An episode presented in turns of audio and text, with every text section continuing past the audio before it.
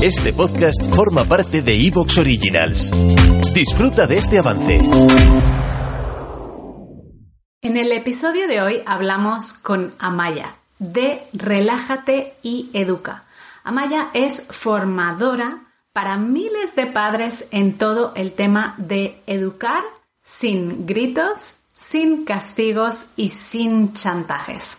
Amaya nos va a contar cómo podemos hacer esta difícil elección o fácil elección, depende de cómo lo quieras ver, para educar a tus hijos sin gritos, con amor y priorizando lo que es más importante, nuestra presencia. Además, también hablamos de cómo compaginarlo con eh, tener tu propia profesión, elegir el momento en el que trabajas y el momento en el que estás presente con tus hijos. Amaya nos da múltiples consejos para conseguir que el amor triunfe, que el juego sea parte de la educación y que podamos divertirnos sin tener que estirarnos de los pelos cada vez que tenemos que negociar con nuestros hijos. Estoy segurísima de que esta entrevista te va a ayudar tanto como lo hizo conmigo. Así que vamos a escucharla.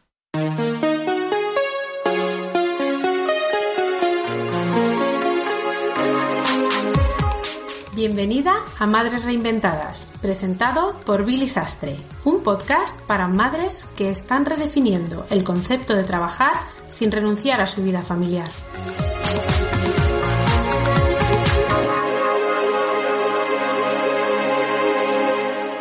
Hola a todas y aquí estamos ya con un nuevo episodio aquí en Madres Reinventadas con el placer enorme de contar con una invitada muy especial que estoy segura que además nos dará un montón de, ah, de, ejemplos y de casos específicos para poder tener una mejor relación con nuestros hijos. Se trata de Amaya, de Relájate y Educa. Amaya es formadora, es conferenciante internacional, además también es autora de un reciente libro y nos viene a hablar, eh, bueno, con ella vamos a hablar de todo este tema de cómo educar con el amor. La verdad que es, eh, son temas muy, muy, muy interesantes, sobre todo para todas nosotras mamás que queremos tener unos hijos que nos hagan caso y no queremos estar dando gritos todo el tiempo, ¿verdad, Amaya? Bienvenida a Madres Reinventadas.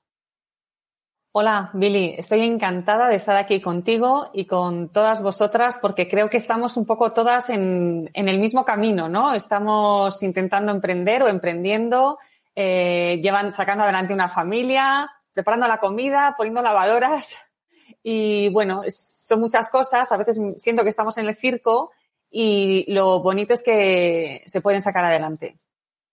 Amaya, antes de empezar, porque eh, la verdad es que tengo un montón de preguntas para ti, vamos a empezar por la más importante y es, ¿cuántos hijos tienes y cómo se llaman? Tengo tres hijos, el mayor se llama Mateo, tiene 13 años, la siguiente se llama Inés y tiene 11 y la más pequeña se llama Ángela y tiene 9 años. Bueno, tú ya empiezas con la adolescencia, ¿no? Estoy, la uh. verdad, intrigadísima para ver que me des algunos consejos porque yo tengo, bueno, en la, en la familia cuatro, dos de 16 y dos de 14, así que ya te podrás imaginar cómo estoy con el tema de la adolescencia. Sí, estás más, más dentro que yo. Yo estoy en las puertas todavía, estamos empezando. Bueno, eh, Amaya, cuéntanos un poquito cuál ha sido tu historia, eh, cómo has llegado a dedicarte hasta donde te dedicas y qué hacías antes de tener a tus tres hijos.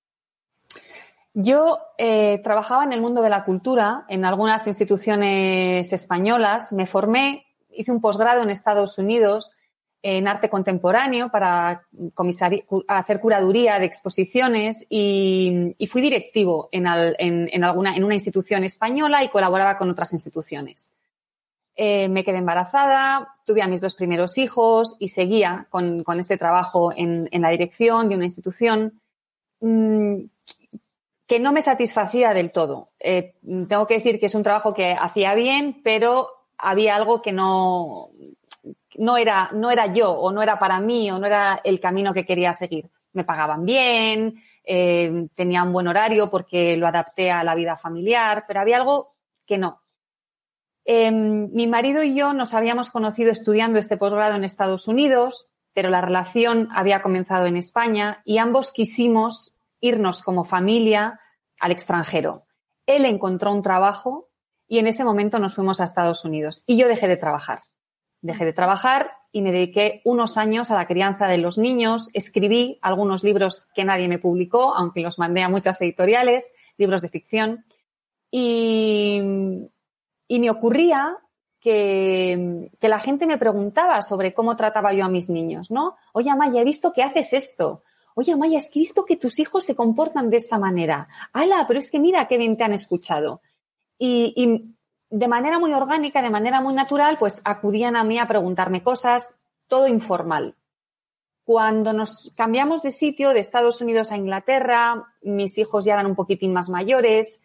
Yo, esto creo que a muchas de las oyentes les, les estará pasando, les habrá pasado. Para mí era difícil no ganar dinero, aunque para mi marido no era un problema, ¿no? Porque él valoraba mucho lo que yo estaba aportando a la familia y me lo hacía sentir, ¿no? De manera explícita para que yo me quitara este malestar.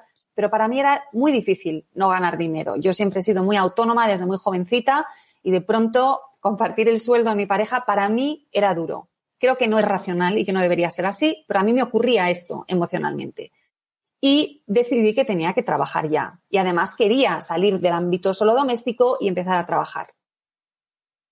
Em, y me di cuenta de que los trabajos a los que yo podía optar en Londres, si quería tener pocas horas de trabajo para seguir dedicándome a mis hijos, no iban a ser trabajos. ¿Te está gustando lo que escuchas? Este podcast forma parte de Evox Originals y puedes escucharlo completo y gratis desde la aplicación de Evox. Instálala desde tu store y suscríbete a él para no perderte ningún episodio.